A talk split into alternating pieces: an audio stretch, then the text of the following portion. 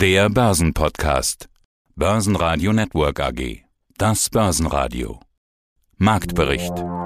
Im Studio Sebastian Leben und Peter Heinrich. Außerdem hören Sie Jochen Stanzel, Chefmarktanalyst von CMC Markets zur DAX-Charttechnik, Robert Halver, Leiter der Kapitalmarktanalyse der Baderbank zur Ampelkoalition in 2022, Kapitalmarktstratege Dr. Marco Bagel von der Postbank zu Festverzinslichem als Anlageklasse im neuen Jahr, Vermögensverwalter Johannes Hirsch verrät seine besten Pferde im Stall, CoinX-CFO Felix Krekel sieht die CoinX-Aktie als Alternative zu Krypto-Investments, Hanse Yacht-CEO Dr. Jens Gerhardt erzählt von Yachten als Corona-Refugium und Wikifolio-Trader Christian Eichlehner aka Nicky Fliegen erklärt, warum Microsoft die stärkste Aktie im Portfolio ist.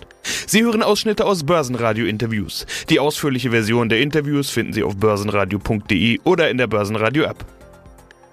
Die Frage der Woche zwischen den Jahren war, ob der DAX die 16.000 noch packt.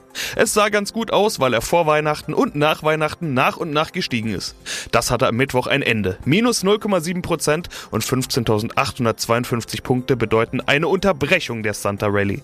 Der ATX in Wien legte 0,3% zu auf 3.880 Punkte, der ATX Total Return auf 7.889 Punkte. Der Handel ist am letzten vollständigen Börsentag des Jahres einfach sehr dünn, die Impulse fehlen. Hallo, Jochen Stanzle hier von CMC Markets. Jochen, diese Zwischenzeit zwischen Weihnachten und ja, dem Jahresstart, was man immer für als zwischen den Jahren bezeichnet, ist ja so eine spezielle Zeit. Meistens hat man ja dann da das, was man wirklich als Jahresendrallye bezeichnen kann. Window Dressing, alles was gelaufen ist, läuft nochmal gut. Dazu zählen im Normalfall auch die Indizes. Der DAX hat die ganze Zeit an dieser 16.000 Punkte Marke rumgemacht und nachdem er sie gestern fast geholt hat, war man sich ja fast schon sicher, heute kommt die. Naja, jetzt haben wir hier ein bisschen Minus und es sind doch noch 100 Punkte. Was ist da los im DAX und was bedeutet das charttechnisch mit Blick auf den Jahresstart? Also es sieht ganz gut aus. Wir hatten ja jetzt negative Nachrichten mit Omikron, mit Inflation, mit der Zinswende und mit Lieferengpässen. Und das sind dann doch alles Themen, die den DAX aufgehalten haben aber nicht zum Einknicken gebracht haben. Ich glaube, das ist so ein bisschen die Botschaft, die wir jetzt haben. Dennoch sehen wir, dass wir seit März jetzt eine Seitwärtsbewegung haben, aber die 200-Tage-Linie, die weiterhin steigt, hält jetzt den Index ein bisschen oben. Also es war das Jahr 2021 das Jahr der Dip-Käufer, die bei Rücksetzern immer mutig eingestiegen sind. Die werden jetzt auch mit der Santa Rally oder Santa Claus Rally, wird sehr oft genannt, belohnt mit einem DAX von nahe 16.000 1000 Punkten. Es geht jetzt sehr stark im neuen Jahr darum, wie es weitergeht mit den Infektionszahlen rund um Omikron. Also wenn das uns schwer trifft, dann äh, kann das sein, dass eben diese ganzen Themen Lieferengpässe und Inflation bleibt oben. Die Zentralbanken müssen schnell die Geldpolitik straffen, schneller als es gut wäre vielleicht und marktverträglich wäre. Das könnte ein Thema sein, aber es kann auch sein, dass das, was die Börsen jetzt tun, nämlich durch diese aktuelle Infektionswelle hindurch zu blicken auf das Frühjahr, Sommer 2022. Und die Börsen schauen ja immer drei bis sechs Monate in die Zukunft. Da bewertet die Börse das eigentlich relativ positiv, dass also tatsächlich das Wachstum auch weiter anhält, trotz Omikron. Ja, das ist ja das Szenario, das man von den meisten hört. Eher das Positiv-Szenario, so ein Worst Case, oder muss ja nicht mal Worst Case sein, reicht ja einfach nur ein Better Case-Szenario, so nenne ich es jetzt einfach mal. also nicht der Optimalfall. Und das würde anders aussehen. Was würde denn dann möglicherweise passieren im DAX? Also das ist das moderate Szenario, dass wir also nicht schnell diese Lieferengpässe lösen, dass die Inflation dauerhafter bleibt, dass die Zentralbanken straffer agieren. Das wäre ja das bullische Szenario. Lange Zeit wurde es gespielt im November, als wir über 16.000 Punkte ja gegangen sind. Da wurde es abgebrochen durch Omikron. Das moderate Szenario ist eines, wo wir vielleicht ein einstelliges Gewinnwachstum immer noch haben, wo aber das Wachstum da bleibt. Wo wir jetzt eine höhere Inflation für längere Zeit haben werden, die Lieferengpässe erstmal nicht lösen, aber die Unternehmen sich dann doch ganz gut einstellen können auf diese Situation, neue Kapazitäten schaffen und auch davon profitieren, dass der Auftragseingang ja abgearbeitet werden muss. Lieferengpass heißt ja, dass sind ja Aufträge in größerer Stückzahl da, als sie bearbeitet werden können. Also solange die Nachfrage da bleibt, könnte das ein moderates Jahr 2022 werden, wo wir nochmal moderate Steigerungen auch im DAX sehen könnten, aber so ungefähr erstmal so im ersten Quartal diese Seitwärtspendelphase, die wir jetzt haben zwischen 15.000 und 16.000 Punkten, sage ich jetzt einfach mal, auch erstmal beibehalten. Also kein Trendaufbau. Vielleicht dann zum Frühjahr hin, wenn sich eben abzeichnet, dass vielleicht zweites Halbjahr es besser aussehen könnte. Aber das wäre so das moderate Szenario, also ein Pendeln seitwärts. Mein Name ist Robert Halver, ich bin der Leiter der Kapitalmarktanalyse der Bader Bank AG. Überraschungen. Lass uns doch ein bisschen philosophieren. Was kommt im nächsten Jahr auf uns zu? Das Jahr 2022 wartet auf uns. Ich habe ein paar Thesen, knapp zehn Stück aufgestellt. Die dürfen auch ein bisschen verrückt sein, auch deine Antworten dürfen verrückt sein. Lass uns doch mal philosophieren. Möglich, nicht möglich, realistisch. Peter, du träumst. Ja, und was sind die Folgen für die Börsen? Politik 2022. Die neue Ampelregierung kommt im Sommer ins Streiten, so sehr, dass es Neuwahlen gibt. Ja, und diesmal wird Habeck Kanzler. 2021 durfte er nicht, weil ja Baerbock etwas mehr Frau war. Man versucht in Deutschland natürlich um Gottes Willen nicht eine Neuwahl auf Bundesebene so schnell hinzubekommen. Das heißt, man wird sich zusammenraufen. Daher gehe ich davon aus, dass das nicht der Fall sein wird. Die SPD ist ja glücklich, dass sie wieder regieren darf, also den Kanzler stellt. Regiert hat sie ja lange. Äh, da wird man manche Kröte schlucken, was aber auch leider bedeutet, dass sich im Extremfall die deutsche Politik auf den kleinsten gemeinsamen Nenner einigt, das heißt relativ immobil bleibt, so wie, wie wir das in den letzten Jahren ja auch wirtschaftspolitisch schon waren. Ja, mein Name ist Marco Wagel, ich bin Kapitalmarktstrategie der Postbank. Zehn Thesen für das Jahr 2022. Betrachten wir Assetklassen. Festverzinsliches. Wird das wieder wichtiger, eine wichtigere Assetklasse oder gehen die auch wieder unter? Nach unserer Einschätzung sind festverzinsliche Wertpapiere im neuen Jahr nicht die, die Anlage der ersten Wahl, weil wir doch davon ausgehen, dass ein gewisser Aufwärtsdruck bei den Renditen ähm, da sein wird. Wir haben ja schon in vielen Schwellenländern in diesem Jahr die, die Zinswende gesehen. In den USA wird sie nach unserer Einschätzung im nächsten Jahr eintreten. Gegen Ende des Jahres könnten wir uns vorstellen, dass eine erste Leitzinserhöhung kommt in den USA. Im Euroraum ist es zwar noch nicht ganz so weit, aber auch hier wird die Notenbank vermutlich die Weichen auf weniger expansive Geldpolitik stellen. Soll also heißen, man wird bei aller Wahrscheinlichkeit nach weniger Anleihen ankaufen. In den USA auch. Aber wird das Anleiheankaufprogramm äh, wahrscheinlich sogar komplett auslaufen zur Jahresmitte. Bei, bei uns hier im Euroraum wird es nur stark reduziert werden. Und das führt eben doch dann in Verbindung mit anhaltend hoher Inflation, tendenziell zu etwas höheren Renditen, die aber nach Abzug der Inflationsrate, also die sogenannten Realrenditen im negativen Bereich verharren äh, sollten. Insofern bleiben Anleihen, festverzinsliche Anleihen, also alle zinstragenden Anlageformen nach unserer Einschätzung eher unattraktiv, zumal eben auch das Risiko noch zusätzlich besteht, wenn, wenn die Zinsen, wenn das Zinsniveau allgemein deutlich ansteigt, dass dann eben auch Kursverluste bei festverzinslichen Wertpapieren eintreten. Die werden vermutlich bei Unternehmensanleihen etwas geringer ausfallen als bei Staatsanleihen, weil da noch ein gewisses Renditeplus durch den Risikoaufschlag besteht. Da gibt es auch teilweise noch etwas Einengungspotenzial. Aber Trotzdem auch bei diesen Anleihen ist nach unserer Einschätzung das Kurspotenzial eher sehr begrenzt. Gewinner im DAX waren Brenntag mit plus 0,8%, Fresenius Medical Care mit plus 0,7% und Sartorius mit plus 0,6%. DAX-Verlierer waren die Deutsche Bank mit minus 1,4%, Deutsche Telekom mit minus 1,6% und schlusslich Daimler mit minus 2%. Johannes Hirsch, Geschäftsführer im Hause Antea. Eine Runde machen wir noch. Was sind denn Ihre besten Pferde im Stall momentan? Zum Beispiel, schauen wir nach Deutschland, zum Beispiel beim DAX. Ja, also was ich da immer wieder ganz äh, interessant finde, dass es einen Titel gibt, den wenige auf dem Radar haben. Also die Linde-Aktie ist ja die Aktie, die die äh, beste, die die, die die höchste Gewichtung haben im DAX. Also es gibt keine Aktie im DAX, die eine so große Bedeutung für die Entwicklung des DAXes hat, wie das eben bei Linde der Fall ist. Und das liegt in erheblicher Weise wirklich an der, der Kursentwicklung, die wir dort gesehen haben. Es ist ein Dauerläufer, über den wir sprechen bei, bei Linde. Auch in diesem Jahr, also ich meine, wir sind noch in das Jahr hinein gestartet mit rund 213 Euro. Wir stehen im Moment bei 285 Euro. Das ist also auch ein, ein Kursgewinn von, von deutlich über 30 Prozent. Und das, obwohl es ja inzwischen regelmäßig auch Dividendenzahlungen gibt, quartalsweise. Sitz ist in Großbritannien, aber sie zählt eben zum DAX-Bereich mit hinein.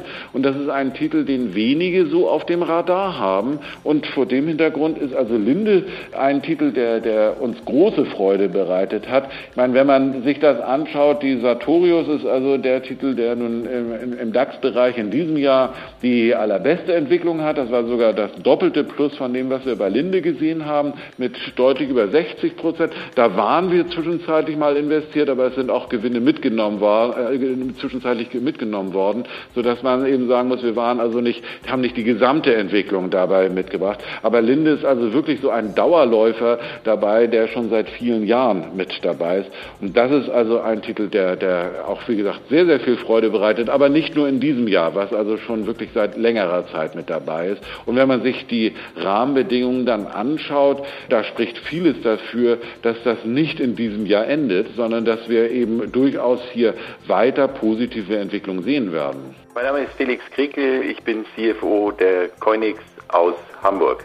Sind Sie sowas wie ein, ja, Bitcoin-Ersatz klingt jetzt blöd, aber äh, sowas, wenn der Investor dann doch in dieses Thema will, aber eben ein Aktieninvestor ist und eben kein Krypto-Investor. Viele, Sie haben jetzt Family Offices, Vermögensverwalter und so weiter genannt, für viele von denen ist ja Bitcoin beispielsweise zu kaufen tabu. Aktien kaufen wiederum geht und wenn man doch teilhaben will an dem Thema, dann könnte man ja beispielsweise auf Ihre Aktie zurückgreifen. Absolut. Dafür werben wir auch. Wir werben ja dezidiert, wie Sie es vorhin auch gesagt haben, das ganze Feld und Spektrum von Blockchain-Technologie und Kryptowährung im Format einer Aktie. Wir haben uns ja bewusst für diese Rechtsform und dieses Vehikel entschieden. Wir glauben damit einen großen Kreis von potenziellen Investoren ansprechen zu können. Und es ist eben nicht das Investment in den Bitcoin, in irgendeine Währung, sondern es ist das Investment in ein breit diversifiziertes Portfolio, das die komplette Wertschöpfungskette zeitgleich abdeckt. Und das ist eben viel, viel mehr als einen Bitcoin zu kaufen. Das ist viel, viel mehr als sich an einem Unternehmen zu beteiligen.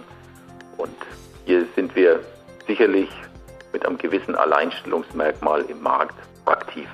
Ja, jetzt sind wir schon weit fortgeschritten in unserem Interview, deshalb würde ich mal zu einer Abschlussfrage kommen. Wir sind jetzt ja in Teil 2 des Interviews. Teil 1 finden auch alle bei uns auf der Website, können nachhören, was davor besprochen wurde. Jetzt sind wir beim Ausblick angelangt. Was können Sie denn den interessierten potenziellen Anlegern mit Blick auf 2022 mit auf den Weg geben? Ich kann den Anlegern sicherlich mit auf den Weg geben, dass wir weiter aktiv sind. Wir wachsen auch im Team, das ist ganz, ganz wichtig, um weiteres Know-how in der Firma an Bord zu holen. Es gibt ja immer wieder neue Ausprägungen der Blockchain-Technologie. Es war zeitlang das Thema DeFi gehypt. Im Moment sicherlich das Thema der NFTs ganz groß überall auf der Agenda. Vielleicht haben wir im Jahr 2022 das Thema der DAOs stark im Kommen, sodass das für uns schon mal ein ganz wichtiger Punkt ist, diese knappen Talente dieser jungen Industrie zu finden und an uns zu binden, bei uns zu integrieren. Zum anderen ist es natürlich so, dass wir auch weiter mit unserem Portfolio werden wachsen können. Ich hatte gesagt, wir verfügen noch über Liquidität. Wir werden weitere Investitionen tätigen. Wie viel wir investieren können, das wird mit Sicherheit davon abhängen, welche Kapitalien wir am Markt einsammeln können, werden. Das wiederum wird sicherlich auch davon abhängig sein, wie der gesamte Kryptomarkt sich präsentiert und weiterentwickelt, ob der Markt eben hier nochmal deutlich nach oben gehen kann, sich positiv entwickelt aber dazu eine Prognose abzugeben, ist sicherlich schwierig. Was eine Prognose unserer Ergebnisse anbelangt, so muss ich sagen, wir bilanzieren nach HGB. Das bedeutet, wir können in unseren Umsätzen und Ergebnissen nur Beteiligungsverkäufe zeigen, Verkäufe von Token. Alles andere wird im Ergebnis nicht berücksichtigt.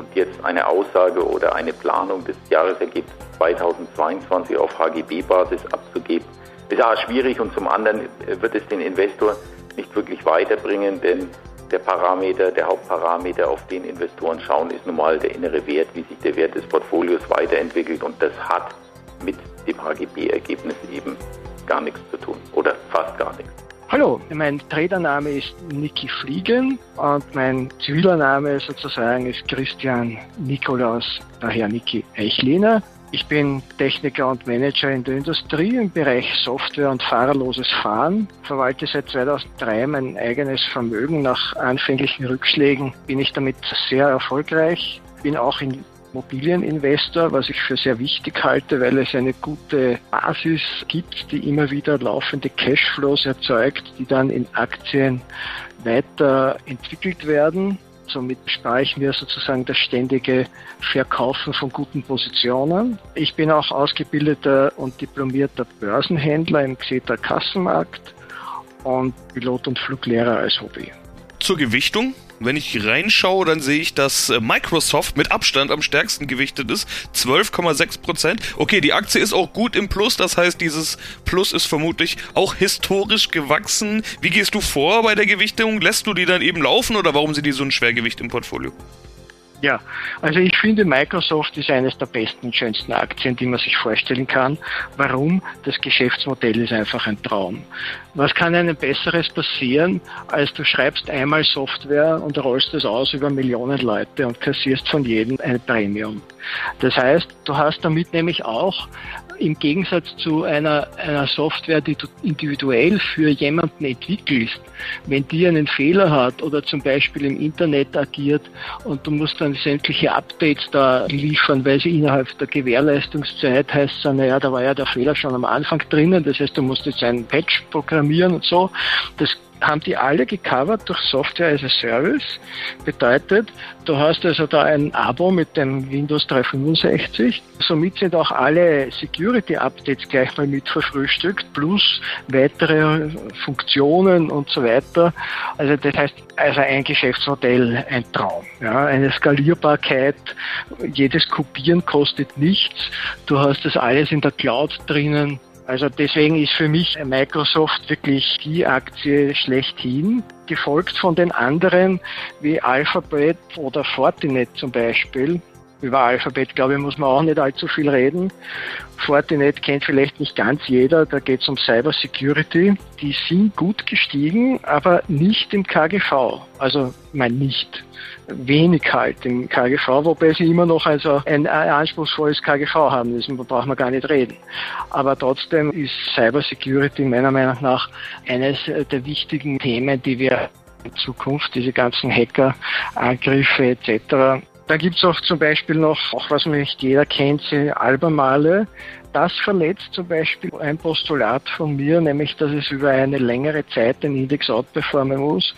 Da mache ich direkt eine Ausnahme. Warum? Es ist einer der größte Lithiumproduzent und Lithium wird ein Rohstoff der Zukunft sein, so wie es bis jetzt Öl war. Insofern lasse ich mich dazu breitschlagen, sozusagen hier mal auch 5 Grad sein zu lassen. Ja, schönen guten Tag. Mein Name ist Jens Gerhardt, ich bin CTO von Hanseacht. Rekordaufträge. Woher kommen die? In der Pressemeldung schreiben sie auch davon, dass man mit den Yachten ein sicheres Corona-freies Refugium in der Natur und auf dem Wasser für die Kunden zur Verfügung stellen kann. Äh, ist das tatsächlich der Grund für vermehrte Nachfrage? Sehen Sie das? Die Corona-Flucht aufs Wasser oder wie kann man das sagen?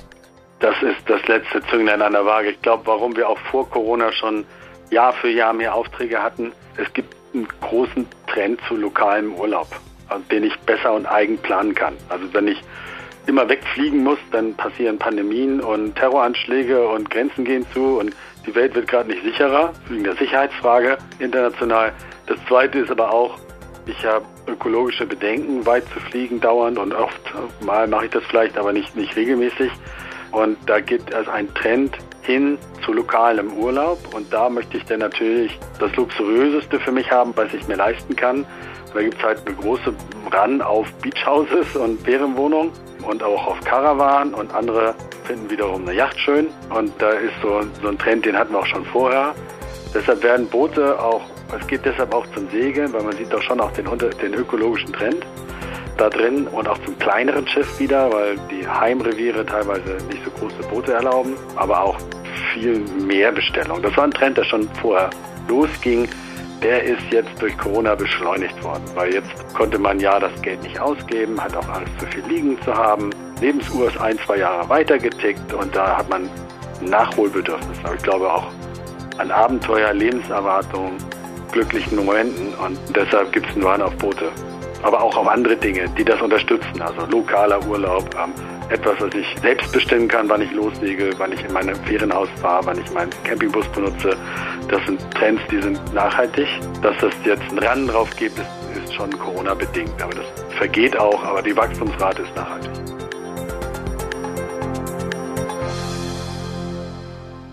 Börsenradio Network AG Marktbericht